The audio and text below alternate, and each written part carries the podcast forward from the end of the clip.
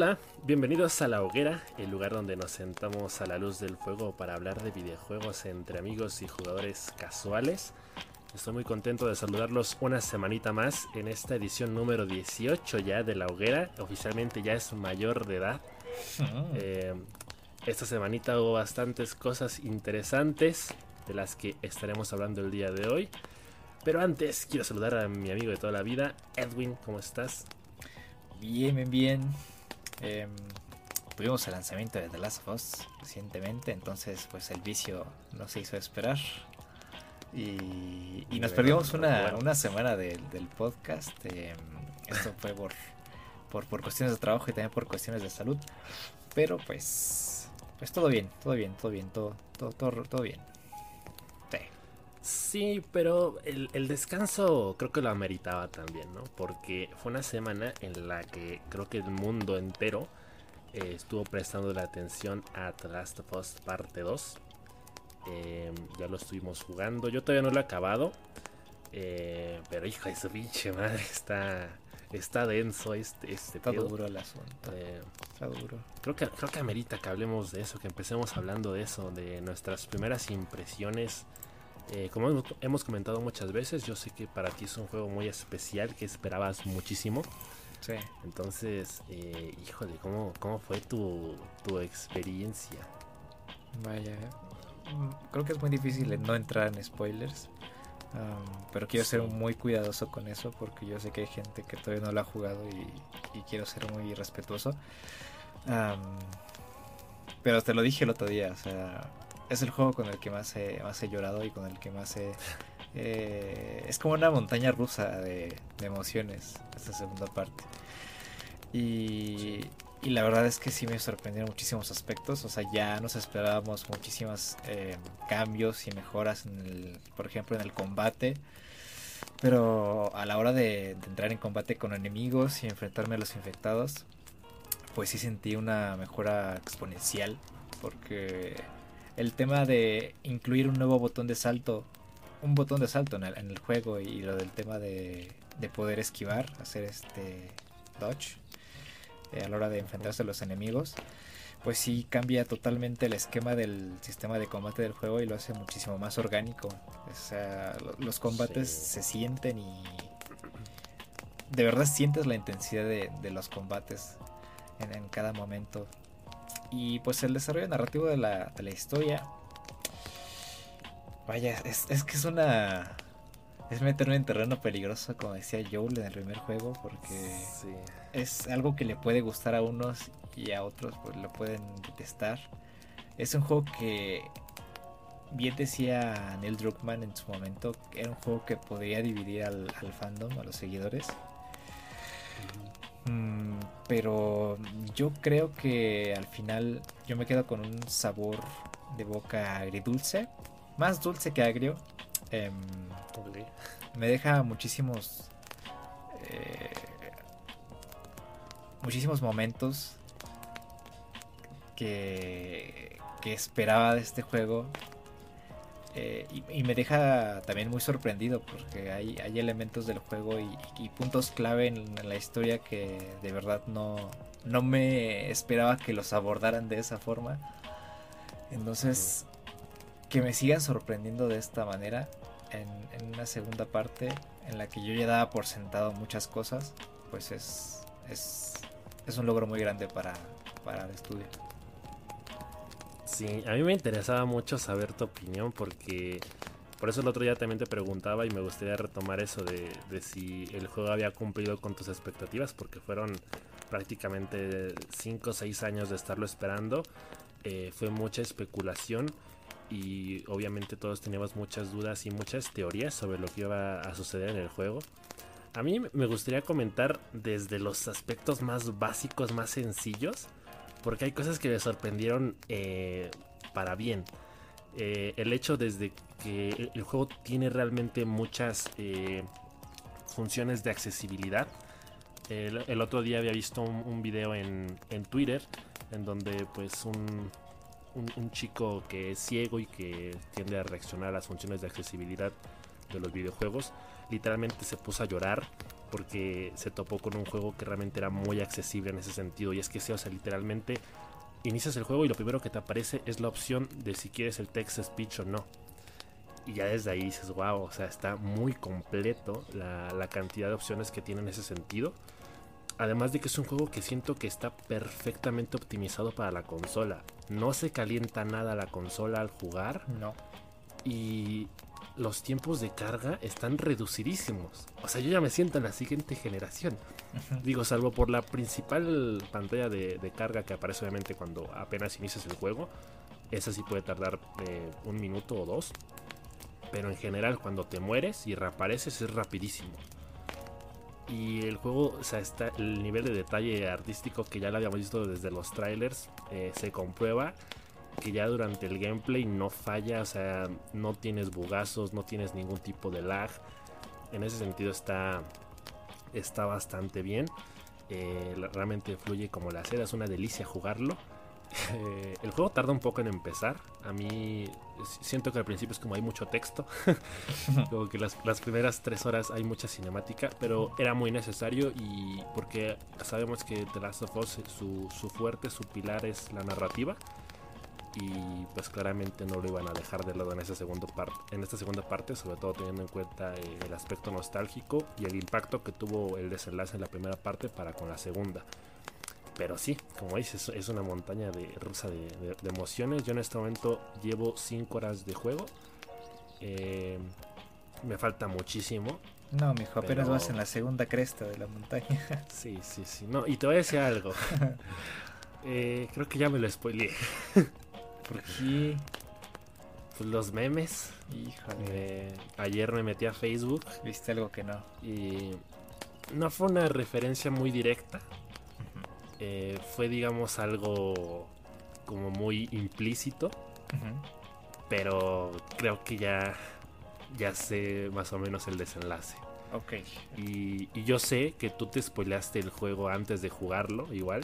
Me spoileé una parte, sí. Ajá. Eso, ¿cómo fue tu experiencia? ¿Qué tanto te cambió la visión del juego?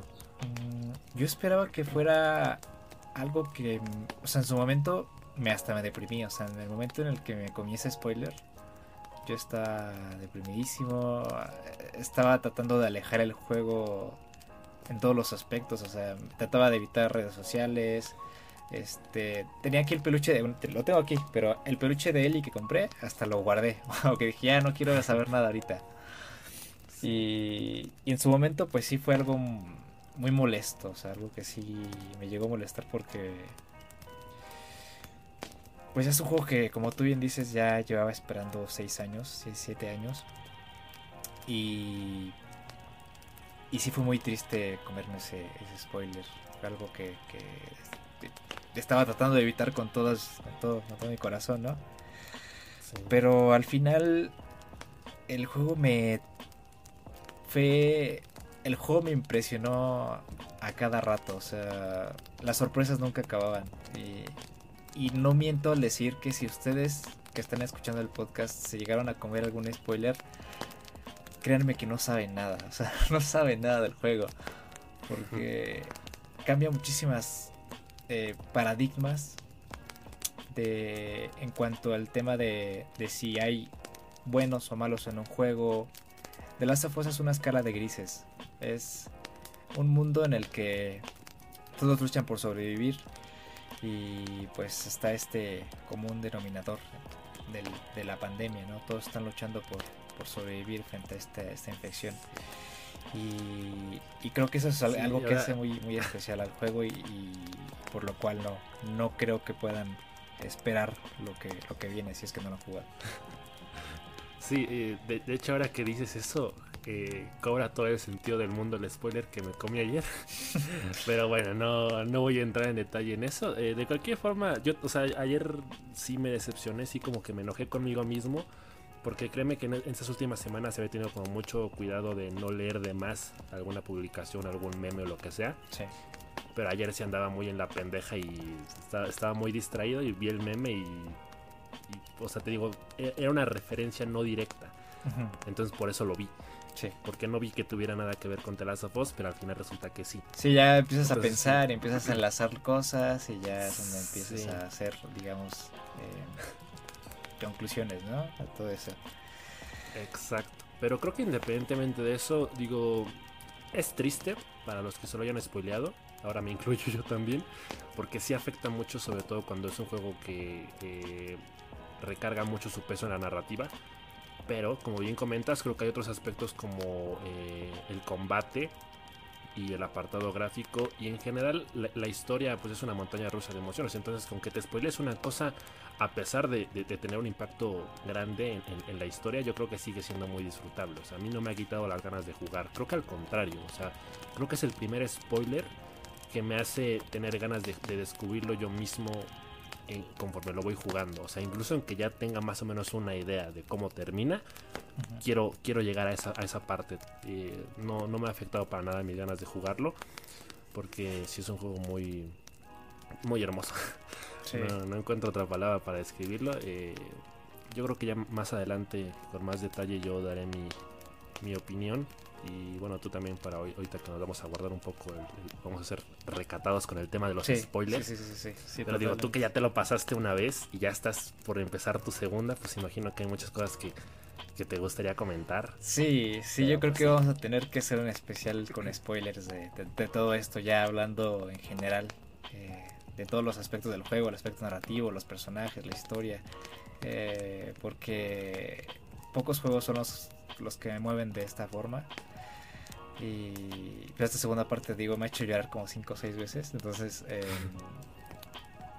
creo que merece, eh, al menos de- desde ahorita hasta ahorita que, que no he jugado todavía Ghost of Tsushima ni Cyberpunk, creo que The Last of merece el GOTY este año. Pero ya lo estaremos hablando eh, en otro podcast y obviamente pues eso es subjetivo. Cada quien tiene gustos distintos y lo entiendo totalmente si, si no, lo, no, lo, no lo toman de esa forma. Pero yo personalmente creo que The Last of Us merece el, el GOTY este año.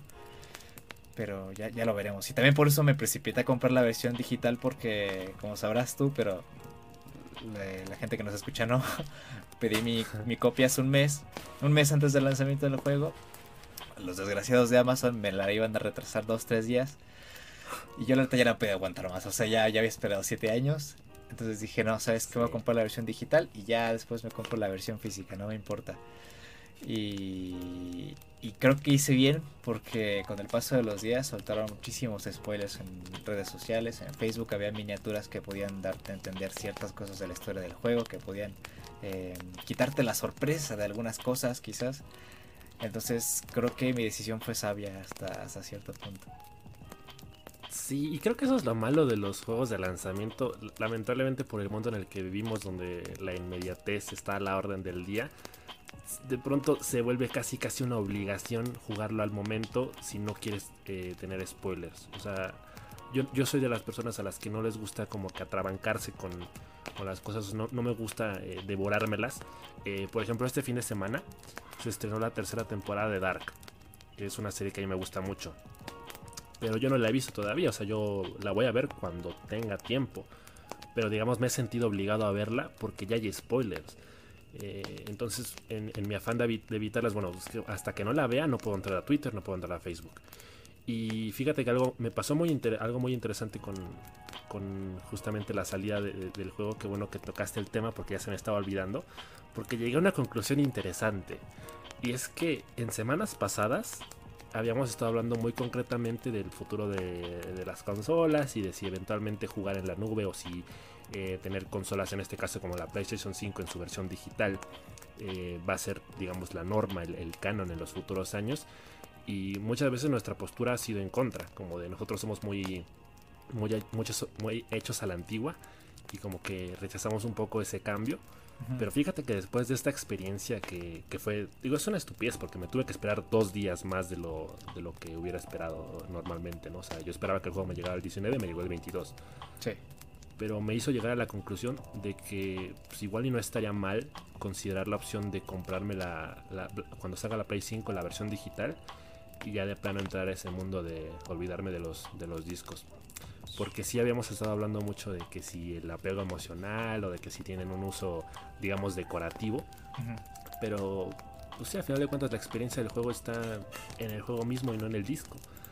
Entonces ya yo creo que si quieres una experiencia más completa, pues a lo mejor te compras el, libro de arte, como tu caso, o, una versión coleccionista. Digamos, esos son los casos en los que sí justificaría la compra física. Pero después de esta, amarga experiencia, que fue tener que esperar dos, tres días más a que saliera el juego, sí fue como de... Me arrepentí de haberlo comprado así. Me hubiera gustado comprarlo en, su versión digital como tú. Y bueno, pues, a mí lo único que me falta es un buen internet porque de lo contrario voy a tardar 20 días en descargar cada juego.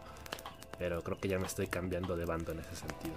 Mm, yo creo que eh, todo viene con, con... Yo creo que esto depende mucho de qué tanto esperas un juego eh, o qué tanto estás dispuesto a pagar por un juego también. Porque, por ejemplo, ahorita con el tema de The Last of Us, pues fue por el tema de inmediatez. O sea, lo quiero jugar ya. O sea, lo estoy esperando 7 años y lo quiero jugar. Pero eh, juegos como The Last of Us, que eh, amo mucho, o sea, son juegos que, adoro con todo mi corazón.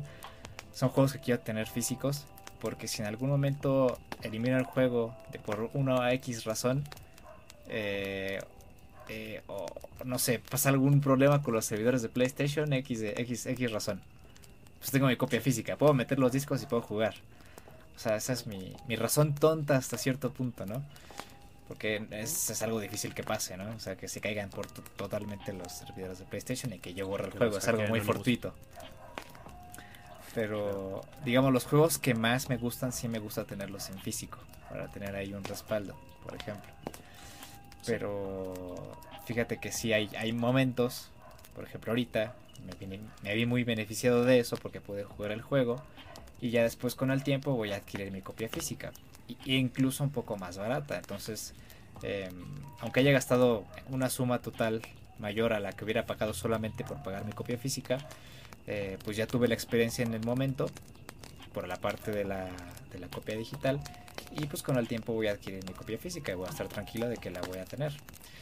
Entonces, este, pues yo creo que el tema de, la, de los juegos digitales pues depende mucho de la situación, eh, económica, la situación, este, en la situación en que te encuentras en general, depende muchos, de muchos de estos aspectos.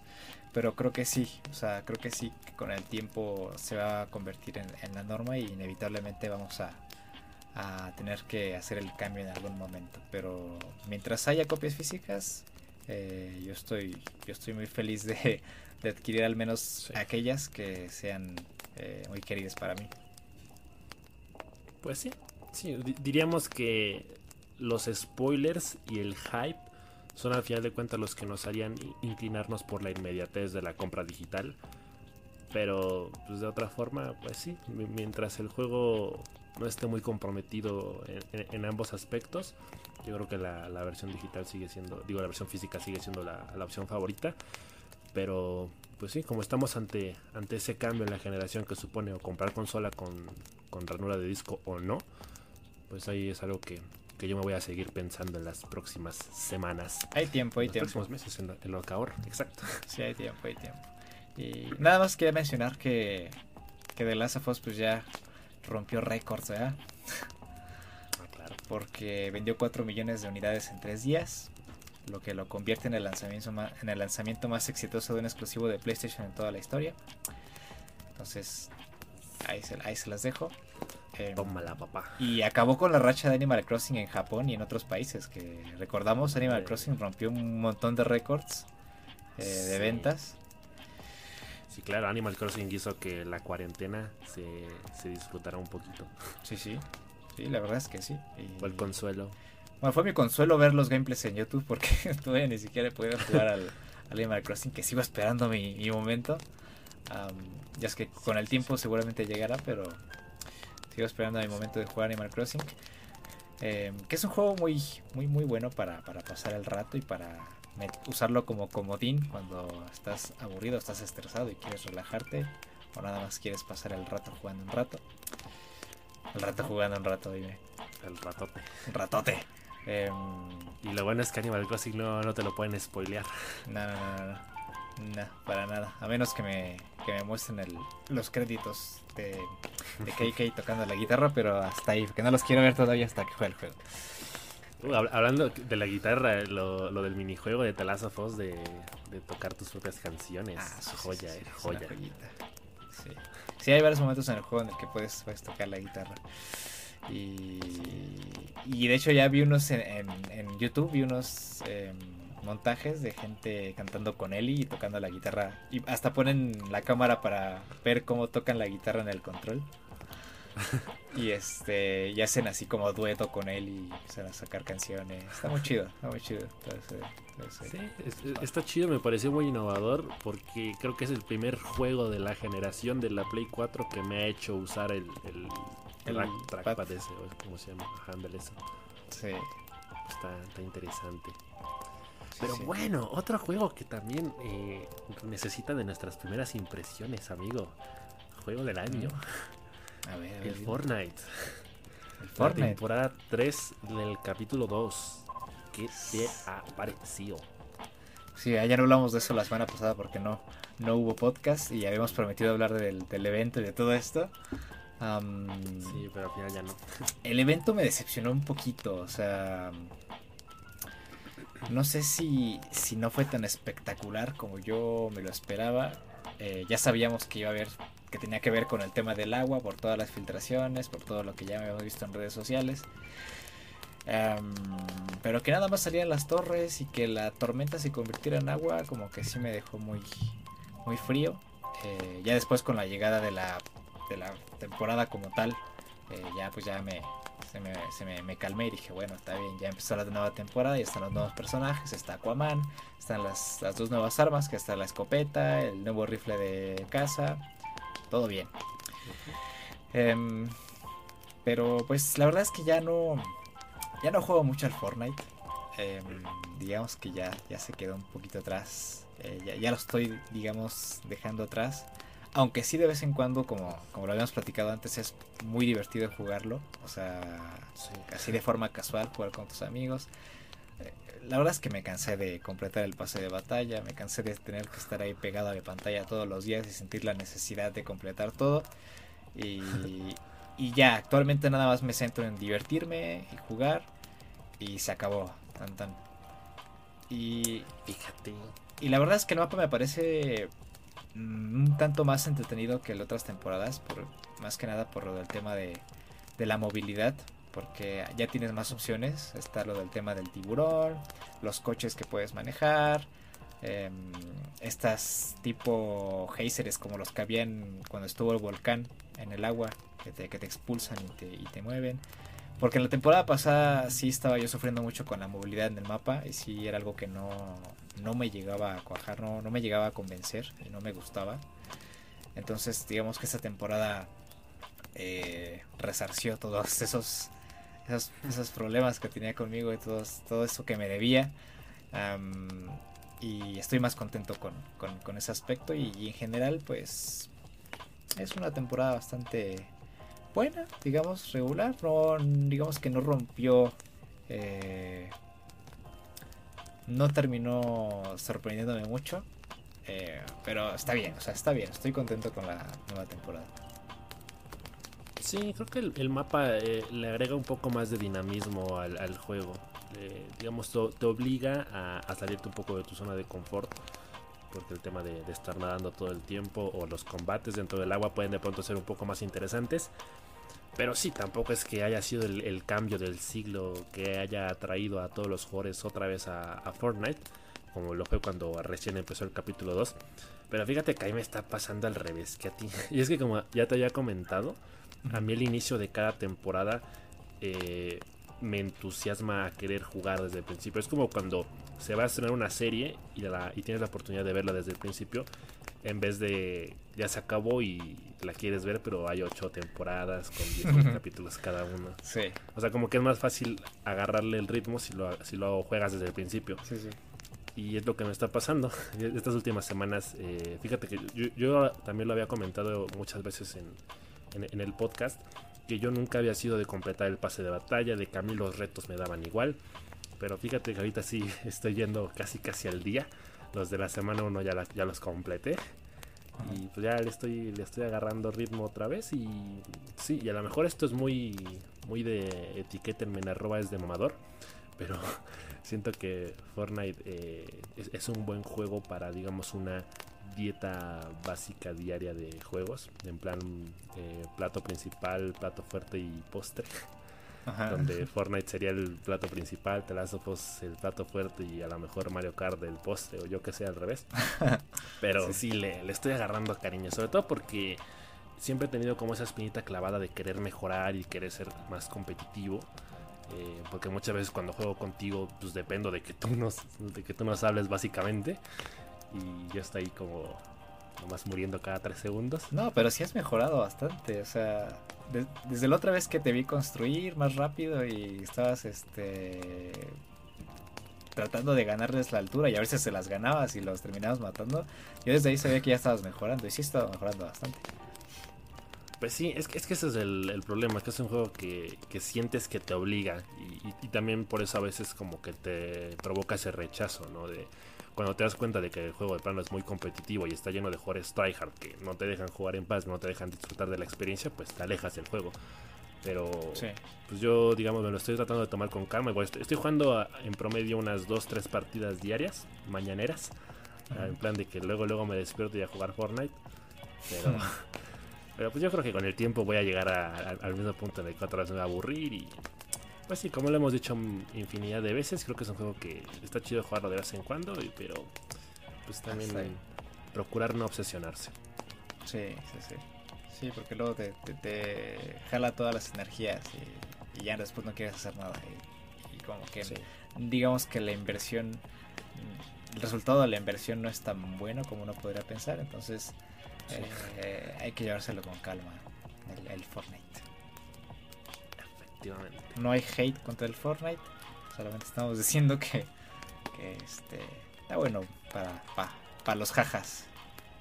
Sí, sí, sí, da, buenos jajas. Buen, buen vídeo el que subiste a, YouTube, por cierto. Ah, sí, el WTF. El WTF, WTF. Sí, digamos, lamentablemente esos bugazos nunca terminan, pero pues también es parte de la experiencia. Sí, pues sí. Sí, para los que no sepan, subí un video donde estabas jugando antier, creo. ¿Fue antier? Ajá.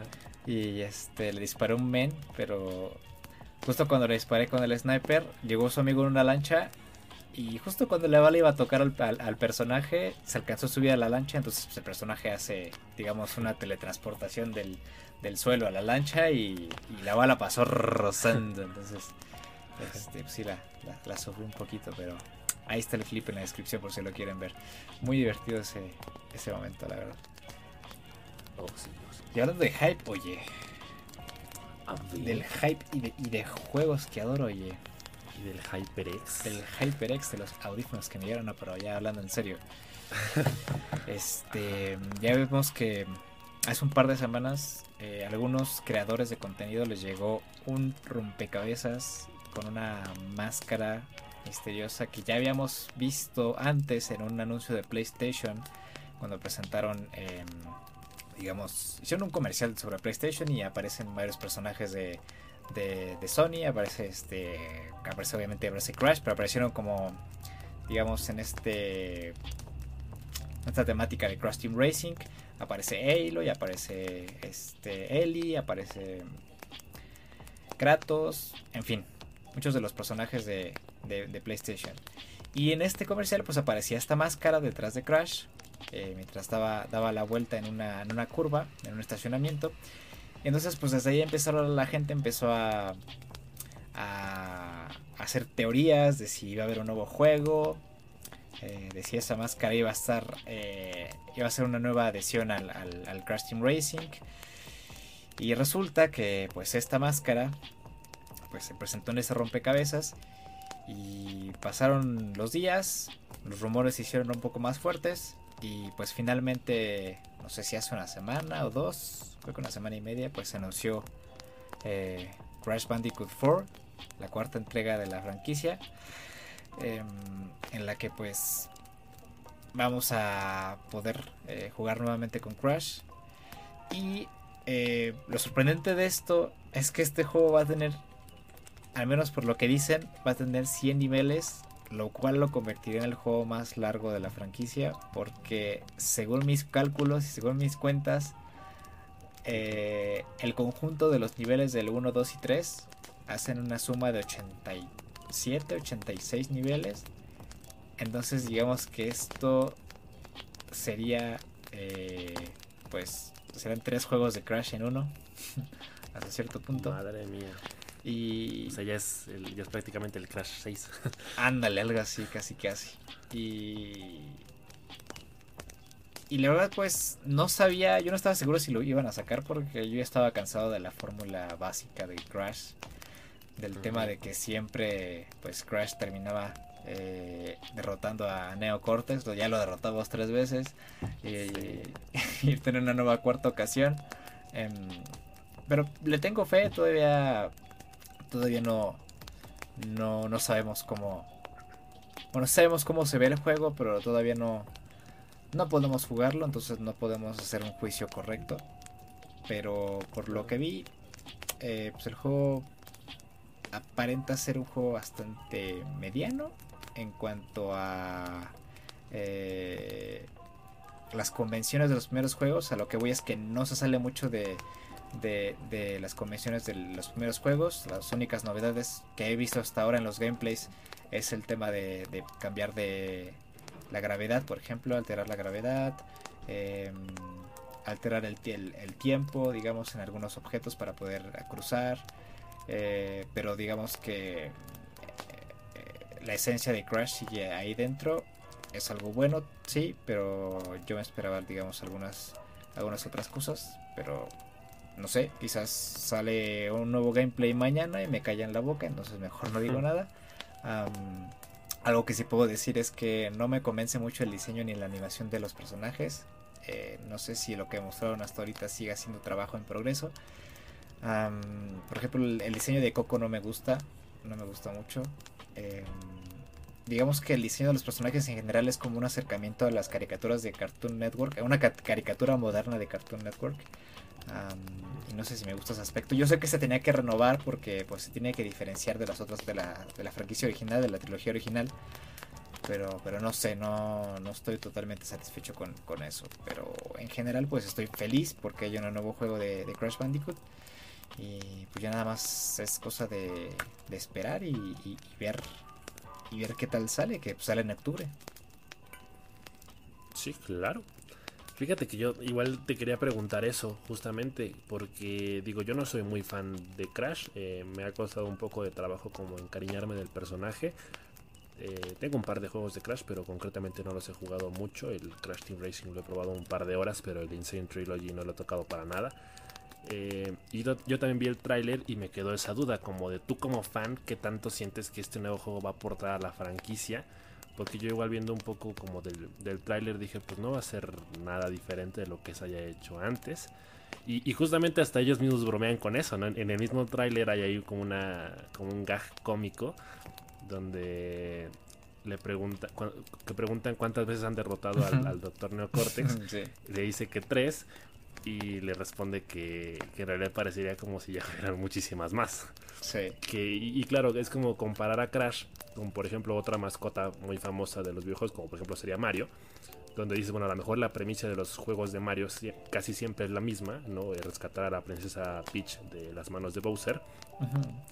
Pero pues creo que al final de cuentas siempre hemos logrado ver mecánicas eh, relativamente diferentes en los juegos de Mario que los hacen diferenciarse entre sí y que cada juego destaque por sí mismo. Claro. Eh, en el caso de Crash, eh, no, me dio esa impresión de que vaya a ser un juego que, que renueva el personaje, sino que más bien como que le rinde tributo a lo que han hecho y continúa esa misma fórmula. Sí, porque en los primeros juegos, en, los primeros, en la primera trilogía, sí había algunos cambios que alteraban la jugabilidad considerablemente. Eh, como por ejemplo, al final, no sé si recuerdo si al final del 2 es, digamos que te dan la habilidad de poder correr y eso te permite alcanzar lugares más lejanos. Igual en el 3 te lo dan. En el 3 lo que añadieron fue el tema del salto doble y el... Bueno, o sea, en conjunto, el salto doble y el spin eh, pero el spin prolongado que podías girar muchísimo más fuerte y podías quedarte en el aire un, cierto tiempo. Entonces, digamos que esos aspectos pues sí te cambiaban la, jugabilidad hasta cierto punto y te ayudaban a alcanzar lugares inaccesibles.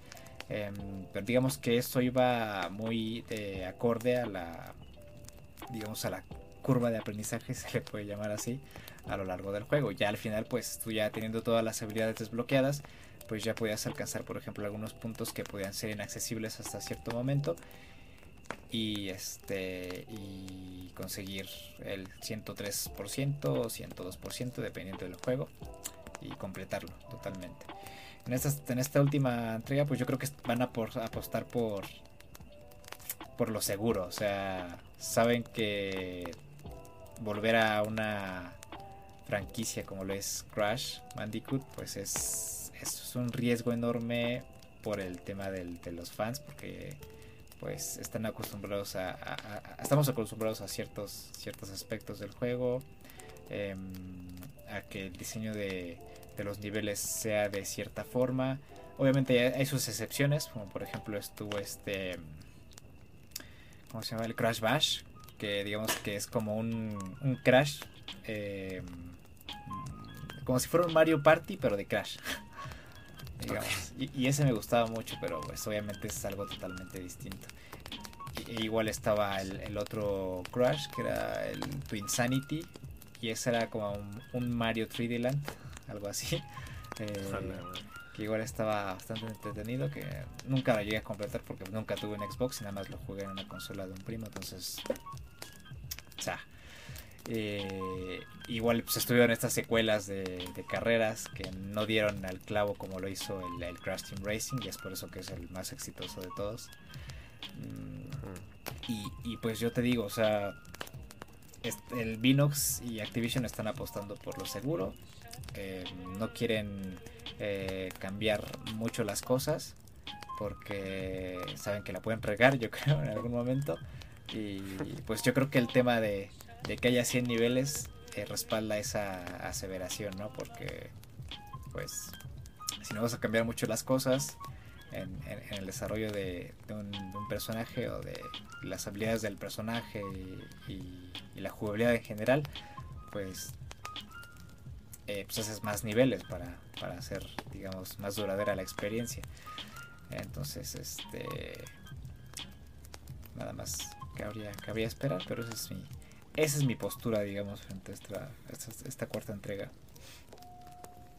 Pues creo que están haciendo muy bien, ¿eh? muy buena jugada, porque ahí tienen el ejemplo de Sonic, que en su intento de estarse constantemente renovando, pues ha terminado dividiendo mucho al fandom y actualmente no se sabe lo que es Sonic el hizo como tal.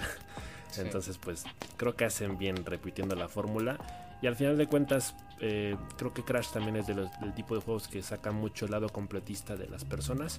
Así que si ahora les agregas 100 eh, niveles, pues creo que va a ser un juego que en ese sentido se va a sentir muy grande o muy bien la, recompensa. Así que le dejamos el beneficio de la duda. Eh, ya veremos más adelante más revelaciones sobre el juego. Y quizá en algún momento nos toque hasta jugarlo. Y si corremos con esa suerte, pues ya estaremos dando... una reseña más acertada. Ojalá. de momento las, las primeras impresiones, al menos lo que vimos del tráiler, son esas. Sí. Y otro juego que también genera mucho hype, amigo. A ver, a ver. Pero qué cosas, ¿en qué momento estamos? bueno, eh, salió la noticia hace un par de semanas, creo, que el Cyberpunk se volvió a retrasar. Sí. Y ahora va a salir hasta 2077 para que sea un juego muy contemporáneo. Claro que sí. A mí la verdad es que esa noticia me da un poco igual. Porque, digamos, la, filosofía detrás de todo esto es la, típica de sacar el juego hasta cuando esté listo. Pasó con The Last of Us. Y pues creo que es un acierto, pero al final de cuentas para, para los fans de pronto ya es como de, pues me da igual cuando lo saques, pero sácalo cuando esté listo. O sea, literalmente hagan lo que dicen que van a hacer. Pero ya. Porque, ajá, es como de, bueno, ahora va a salir hasta el 19 de noviembre en vez del 17 de septiembre. Pero, pues bueno, ya, ya ni modo. Eh, toca esperar.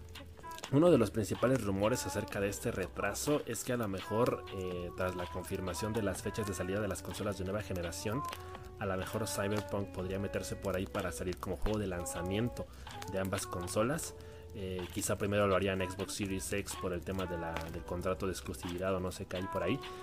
Pero pues, los rumores son esos, no se ha confirmado nada pero pues podría ser. Y la verdad es que a mí me hace sentido porque creo que es un juego que obviamente llevan muchísimos años en, desarrollo y después de todo lo que nos hemos enterado, que hasta se pueden este, eh, editar eh, el diseño de los testículos, pues creo que eso es un juego bastante ambicioso y creo que tendría mucho sentido que ahorita digamos lo retrasaran para optimizarlo para las nuevas consolas y poder sacarle todo el jugo. Pero pues quién sabe, entre si son peras o son manzanas, pues nos vamos a tener que esperar.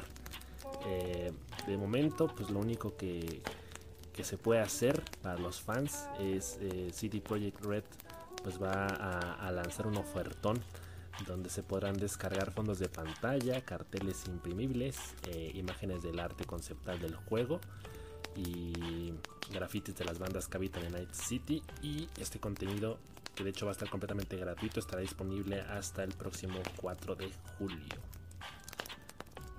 Pero bueno, esperar el Cyberpunk. Y también, también tengo entendido que lanzaron, van a lanzar su línea de sillas gamers, ¿no? Ah, cabrón. Sí, sí, sí. Em, después del retraso, justamente, anunciaron este que ya están disponibles dos sillas basadas en, en la serie. Eh, ah, también por ahí escuché que, le van a hacer un anime. Ajá, sí, sí, sí, sí, sí.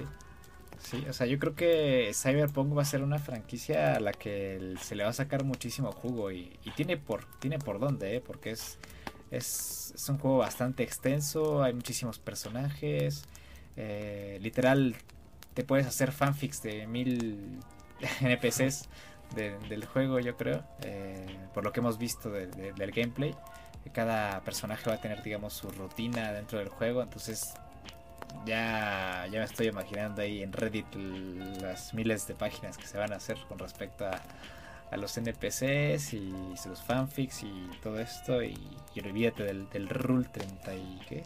32, 34. 34. ahí se van a volar, ¿eh? O sea, ahí se van a dar Sí, de, por sí el propio juego ya va a tener bastante de ese contenido oficial. Entonces, eh, el, fanfic pues, se va a explayar todavía más. Sí, sí, sí. Con eso de que, de que le puedes poner un copetazo. Eh, pero sí, o sea, en general pues es un juego bastante completo, mucho detalle, mucho texto. Em, pero yo creo que... Texto y mucho sexo. Exacto, mucho texto y mucho sexo, pero yo creo que nos va a nos va a complacer con muchísimas horas de juego. Y yo creo que es un juego al que igual me lo voy a pasar tranqui o va a pasar una horita o dos al día. Este, porque es un mapa bastante extenso y la verdad es que quiero que, me dure. Eh, pero pues ya, ya veremos qué tal, qué tal nos va cuando salga en, en noviembre, dices, ¿no? Sí, el 19 de noviembre. no, pues todavía, todavía le cuelga. Sí, yo creo que es un juego que tiene mucho potencial para volarnos la cabeza y pues creo que por eso vale la pena esperarlo hasta que esté pulidísimo, encerado y todo lo que le tengan que hacer. Pero otro, un juego que sí ya se confirmó que va a estar de lanzamiento para la PlayStation 5 y la Xbox Series X es el Marvel Avengers. Ah. Juegazo vende consolas. Gotti. Eso sí está épico. Que bueno, igual ese, juego no. Yo, ni siquiera sabía cuál era la fecha de lanzamiento original. Pero pues al parecer ahí va a estar para cuando salgan las consolas de nueva generación. Eh, pues no sé si es un juego que pueda demostrar mucho las capacidades de la consola. No lo sé. Eh, más allá de la reducción de tiempos de carga, que pues, va a ser una una parte esencial de prácticamente todos los juegos de la próxima generación, pues no, no lo veo posicionando a ninguna consola en, en lugar de ventas. Sí, no. Sí. No, Pero bueno, dato curioso, ¿no? Sí. Otra noticia que por ahí se nos andaba pasando en estas semanas que anduvimos inactivos eh, fue pues la de Pokémon.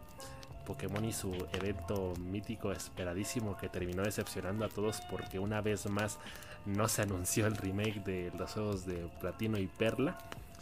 Pero pues por otro lado nos dieron nostalgia y extravaganza. Eh, se anunció un remake del juego de la Nintendo 64, el Pokémon Snap, que es un juego que se ve muy bonito, güey. Es, o sea, creo que no es un juego que sea la gran cosa porque en su momento pues no lo fue, pero creo que cuando ya lo vemos en esta generación actual con el nivel de detalle que van a tener los Pokémon en este nuevo juego, pues creo que va a ser una experiencia muy bonita. Y creo que es un juego que va a dejar de lado el combate para que nos centremos en la aventura que representa Pokémon a final de cuentas, que creo que es prácticamente su esencia y lo que muchas veces hace que nos interese la franquicia. Así que yo he visto que hay mucha gente entusiasmada con la salida del nuevo Pokémon Snap.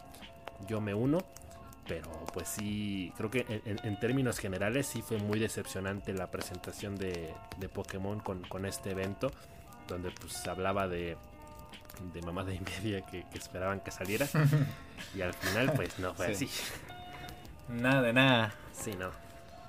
No, pero sí, sí ñam, extravaganza con este Pokémon Snap, o sea, creo que es como digamos un juego del corte de Animal Crossing en el aspecto chill en el aspecto de tomar fotitos.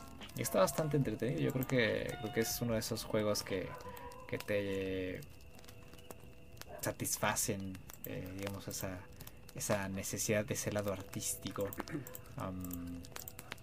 y pues es un juego con el que me imagino que, que se puede pasar ahí eh, horas y horas viendo los paisajes, a los Pokémones y tratando de hacer que posen de alguna cierta forma. Em, es un juego que yo compraría, la verdad. Eh, pero pues necesito una Switch para eso. Jeje, saludos. Entonces, este, jeje, saludos. A ver si alguien me la compra. Eh, patrocinan. Pero, pero, pero sí, sí, sí. O sea, muy a tope con el Pokémon, ¿no? Sí, pues creo que es un juego que saca mucho el lado artístico. Por lo que sé, en su momento fue un juego que daba muchas nociones de, fotografía. Eh, en términos de encuadres, e iluminación. Entonces creo que es un juego en ese sentido muy, muy bonito. Que a lo mejor a los niños eh, les puede llegar a interesar muchísimo. Y por otro lado, tenemos el Pokémon Unite. Que pues es básicamente el nuevo MOBA de Game Freak que básicamente es un básicamente es un League of Legends de Pokémon. Yo, yo no me la creía, güey. Yo al principio, lo, primero que vi de, de, Pokémon Unite fue un meme, fue lo primero que vi. Y decía League of Pokémon. Entonces yo literalmente pensé que era una colaboración. Eh, por ejemplo, ahorita hay una colaboración entre Avatar, la leyenda de Aang, y no me acuerdo qué juego, en donde pues se agregaron las skins de Aang, de Zuko y de Korra y pensé que eh, Pokémon iba a hacer lo mismo con League of Legends. Dije, van a sacar skins de Pokémon. dije, pues no hay ningún problema, ¿no? Está chido. Pero no, resulta que va a ser un juego completamente nuevo. Y que va a salir para Switch y para dispositivos celulares. Y que va a haber crossplay. Eh, un, aspecto interesante eh, del juego que me llamó mucho la atención es el tema de los tipos de los Pokémon que no van a tener efecto dentro del juego. Es decir, si un Pokémon tipo fuego le hace daño a un Pokémon tipo planta, eh, le va a hacer exactamente el mismo daño que le haría a un Pokémon tipo agua. Entonces los tipos en, este juego no van a importar, o sea, se van a saltar el canon como, como, muchas veces lo hizo el anime también. Y pues nada, eh, digo, lo van a simplificar más, no va a ser tan complejo como League of Legends, concretamente el mapa no va a tener tantos carriles, eh, no sé qué tantas posiciones vaya a haber. Eh, pero pues se ve agradable. No es un juego que yo tenga interés en probar, sinceramente. Eh, quizá, quizá un par de veces nomás por los jajas, pero no me veo jugando Pokémon Unite a largo plazo. Eh, supongo que eso también nos recuerda un poco la esencia de Pokémon como franquicia. Porque muchas veces cuando hay este tipo de presentaciones de Pokémon, pues la gente, el fandom, espera que salgan, saquen así el proyecto más cabrón del mundo, que sea un, un sandbox en el que puedas visitar todas las regiones y donde haya un sinfín de aventuras. Pero pues hay que recordar que Pokémon es una franquicia dirigida a niños. Y la tecnología y, los avances gráficos han estado al servicio de eso. Entonces Pokémon, eh, pues, al igual que como Crash le hace, pues no, no, no quiere cambiar mucho la fórmula, no quiere arriesgar mucho. Eh, hay memes, por ejemplo, del público objetivo de Pokémon que son niños. Y por el otro lado dice los que realmente juegan Pokémon y pues ya son los, los adolescentes, adultos jóvenes como yo. Y pues creo que Pokémon no, en ese sentido no ha querido ceder. Eh, y, sigue dando cosas que al final de cuentas son para un público más abierto. O sea, no ha querido como especificar mucho o delimitar mucho el, nicho de, jugadores que tiene. Pero bueno, eh, mientras esa fórmula le siga funcionando, pues que la sigan usando. Eh, pues ya, ya veremos en el futuro si, si podemos dar nuestra opinión del Pokémon Snap o el Pokémon Unite. Pero bueno, de momento pues no, sí nos dejó un poco eh, insatisfechos. Sí, pues creo que está hecho por Tencent, ¿no? Creo. ¿Cuál? Entonces, por Tencent. Y ya desde ahí ya. Desde ahí ya se vuelve que quieren sacar dinero nada más. Entonces. eh, pues sí, pues sí. Quién sabe, no, no se esperen mucho del Pokémon Unite, la verdad. No sé qué tan competitivo pueda llegar a ser. De hecho, a mí, me daba curiosidad preguntarte tú qué esperabas del juego, porque pues sabemos que recientemente a ti te entró la, espinita por jugar LOL. Creo que ahorita ya lo dejaste de lado, pero pues ya te estabas empezando a volver adicto. Sí, estaba, estaba en el borde de la adicción al LOL, oye. O sea, estuve en peligro, o sea, mi vida estuvo en peligro ahí un, rato. pero gracias a, a, a mi fuerte este salud mental pues puede salir de ese hoyo pero yo lo que esperaba era que saliera para PC para poder jugarlo yo y poder probarlo nada más pero hasta ahí porque realmente el LOL no es como que sea un juego que que me guste mucho o sea sí tuve, tuvo mi fiebre hace unas semanas pero ya ya se bajó ya me tomé mi pastillita ya ya este, me tomé medicamento y ya, ya se me pasó la fiebre del LOL. pero sí, o sea, de vez en cuando disfruto de, de, jugar unas partidas, de vez en cuando. Como de que no. Pero sí, o sea, yo lo único que esperaba era que saliera este, este Pokémon para PC para probarlo, pero pero pues quién sabe, o sea, yo, está difícil yo la verdad bastante frío. De, de, Nintendo, entonces pues, es, es, sería muy raro que un juego de Nintendo llegara a, a PC mucho menos a otras consolas, pero pues sí, por el tipo de juego que es, quizá funcionaría más y tendría un público más extenso si fuera para PC. Sí, ahí, ahí se nota que no lo están haciendo en, serio, que no se lo están tomando tan en serio, porque un juego así debería salir para PC, pero ya sabemos qué tan roñosa es Nintendo y qué tan recelosa es con sus franquicias, entonces pues no, no hay que esperar mucho yo creo. Ay, ay, ay, ay, ay, ay. Bueno, pues yo creo que esto va a ser todo por el día de hoy. Em, yo nada más quería recomendar una película porque estuvo oxida y la vi ayer. Este. Ya de hecho ya te hablé de ella anoche y ya sabías que la íbamos a ver. Entonces. Vi Booksmart. Em, me gustó. Se las recomiendo. De hecho ahí, ahí en esa película sale esta Caitlin Dever que es mi propuesta para que sea Ellie en la serie de HBO. Em, tiene, digamos, una comedia un tanto fuera de la convención de la comedia eh, juvenil. Em, es uno de estas películas de corte, ¿cómo es que se llaman? ¿De New qué? Coming of Age, que digamos es como un, subgénero que pues plantea muchas problemáticas de jóvenes y su juventud y ganas de vivir la vida. Y de la vida, ¿no? Eso, exactamente. Pero está buena, está buena, está bastante entretenida. Em, se la recomiendo bastante. Sale ahí Caitlin Dever. Y este. Y nada, nada, está, está, bastante bien para pasar el rato. Entonces, si pueden verla, véanla. Y ya, no sé si tengas tú algo que decir, oye. No, no, eh, ya me parece que eso es todo. Eh, ya voy a seguirle dando al The Last of Us. También voy a empezar a ver Dark que también llevaba mucho tiempo esperándola. Y pues nada, muy, muy feliz de, haber jugado ya por primera vez The Last of Us y de seguir a la espera de lo que vaya a, seguir saliendo en las próximas semanas. Y volver a grabar un podcast. Sí, sí, sí, ya, ya se extrañaba también. Pero pues nada, muchas gracias por habernos escuchado una semanita más. Eh, dejen sus comentarios y su like y todo lo demás. Suscríbanse. Y nos estaremos escuchando la próxima semana una vez más aquí en La Hoguera. Adiós.